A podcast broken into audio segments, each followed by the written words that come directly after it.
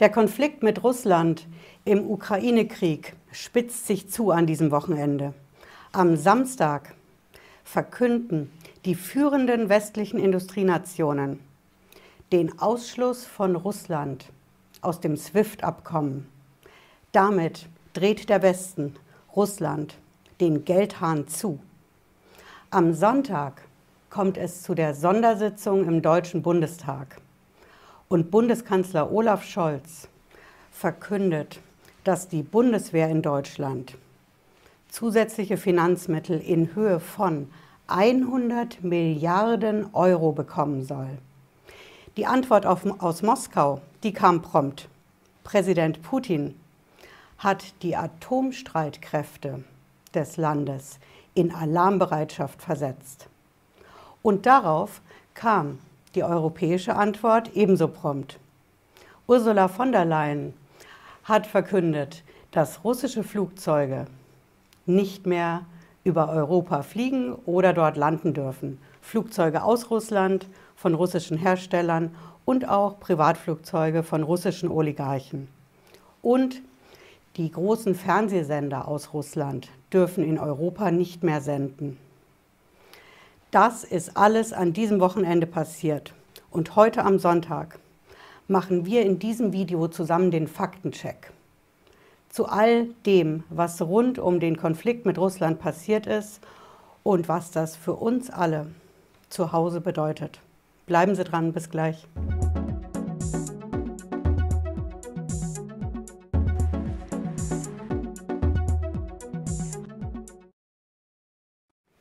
Hallo und herzlich willkommen. Ich bin Patricia Lederer, ich bin Rechtsanwältin in der Frankfurter Steuerrechtskanzlei Tax Pro GmbH. Wir gehen direkt rein in den Faktencheck. Angefangen hat das, was ein Wirtschaftskrieg werden könnte, mit den Wirtschaftssanktionen. Die Sanktionen, die der Westen gegen Russland ausgesprochen hat. Und dazu zählt eine der stärksten Waffen bei diesen Sanktionen, das gilt als Atombombe unter den Sanktionen. Und das ist eben dieser Ausschluss aus dem internationalen SWIFT-Abkommen. Wissen Sie, was SWIFT ist, was das bedeutet? Ich verrate Ihnen das. SWIFT ist so eine Art WhatsApp für die Banken. Das ist ein Telekommunikationsnetzwerk, über das die Banken kommunizieren und die eine Bank kann der anderen Bank Nachrichten schicken. Und dadurch wird es möglich, dass wir mit einer Bank eine Überweisung machen an eine andere Bank und zwar im Ausland. Das ist SWIFT. Und wenn Sie jetzt wissen wollen, wofür steht eigentlich dieses SWIFT? Ich verrate Ihnen auch das. Sie sehen SWIFT auf Ihrem Kontoauszug jeden Tag. Denn Sie wissen ja, Sie haben eine Kontonummer und eine Bankleitzahl. Und die Bankleitzahl, die ist seit ein paar Jahren ja die sogenannte BIC, ne? BIC. Sie haben jetzt eine IBAN statt einer Kontonummer und eine BIC statt einer Bankleitzahl. BIC ist eine Abkürzung, ich habe das mal nachgeschaut, das steht für Business Identifier Code. Das ist BIC. Und im Endeffekt bedeutet BIC SWIFT. Denn die internationale Finanzszene, die arbeitet eben mit diesen BIC-Nummern. Denn die müssen ja wissen in ihrem Netzwerk, dass sie ganz sicher sein können, wenn eine Überweisung über eine Bank an die andere geht, dann muss ja hundertprozentig sicher sein, dass das auch wirklich diese Banken sind und nicht irgendjemand anders. Und eben diese BIC-Nummer, die gibt diese Garantie dafür, dass die eine Bank mit ihrer BIC, die nimmt die Überweisung an von Ihnen als Kunden und schickt sie zu der anderen Bank mit der anderen BIC. Und deswegen sagt die internationale Finanzszene dazu BIC oder eben auch SWIFT. Und SWIFT ist auch eine Abkürzung. Ich wollte mal wissen, wofür das eigentlich steht. Das steht für Society for Worldwide Interbank Financial Telecommunication. Dafür steht die Abkürzung SWIFT. Und warum ist das jetzt so wichtig, dieses SWIFT-Abkommen für Russland? Sage ich Ihnen. SWIFT ist ja eine Organisation. Die sind genossenschaftlich organisiert von verschiedenen internationalen Banken. Und SWIFT hat den Firmensitz in einem ganz kleinen Örtchen in Belgien. Das Besondere daran ist, in Belgien gilt europäisches Recht. Und genau das ist der Grund, weswegen dieses SWIFT-Abkommen bei den Wirtschaftssanktionen ganz oben auf der Liste steht. Denn Sie können bei einer Firma, die in Belgien sitzt, europäisches Recht ganz locker umsetzen. Da brauchen Sie sich mit niemand auseinanderzusetzen, sondern können direkt sagen, die Wirtschaftssanktion tritt in Kraft und Russland wird direkt aus dem SWIFT-Abkommen ausgeschlossen. So ist die Lage. Ja, was sagt Russland genau dazu?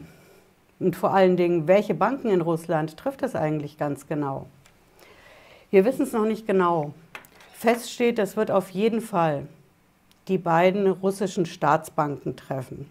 Das sind die beiden großen, aber es wird auch andere Banken treffen. Und genau das ist Stand heute, Sonntag, 27. Januar, noch nicht veröffentlicht.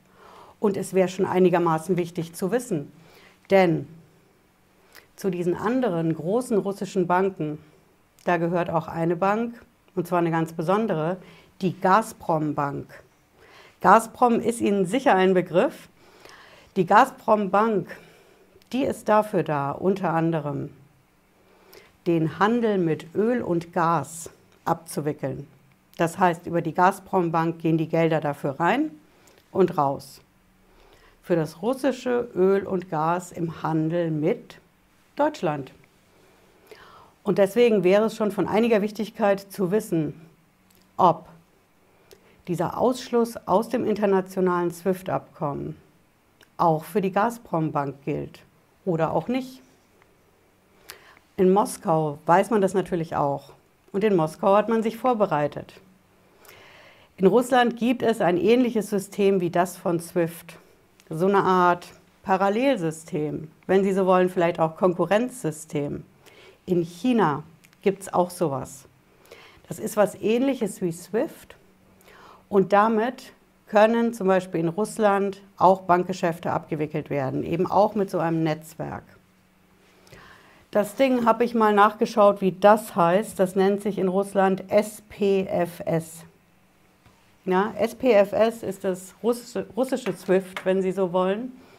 Der Haken an der Sache ist nur, dass dieses russische SWIFT nur einen Bruchteil abdeckt von den Transfers zwischen den Banken, den Überweisungen. Da können Sie also in Moskau nicht einfach auf den Knopf drücken und sagen, so, wir machen daraus jetzt einfach mal ein SWIFT, weil wir eben nicht mehr in dem SWIFT-Abkommen drin sind. Und genau das erklärt bis zu einem gewissen Grad auch die Reaktion heute von Präsident Putin. Als er nämlich als Antwort auf die Wirtschaftssanktionen, die er einigermaßen unfreundlich findet, ja, die Atomstreitkräfte in Alarmbereitschaft versetzt hat in Russland. Sie merken, es fällt mir schwer, das zu sagen. Was denken Sie, wenn Sie das hören? Glauben Sie, dass Präsident Putin den Knopf drücken würde für die Atombomben, so wie die Bildzeitung das heute fragt? Was denken Sie, was passiert morgen am Montag? Werden da die Börsen abstürzen? Und wie sicher fühlen Sie sich eigentlich noch in Deutschland, im Herzen von Europa? Schreiben Sie es in die Kommentare. Ich bin wirklich gespannt auf Ihre Meinung und auf Ihre Gedanken. Wir sehen uns, wenn Sie mögen, wieder spätestens am Freitag 18.30 Uhr. Bis dann, machen Sie es gut. Ciao.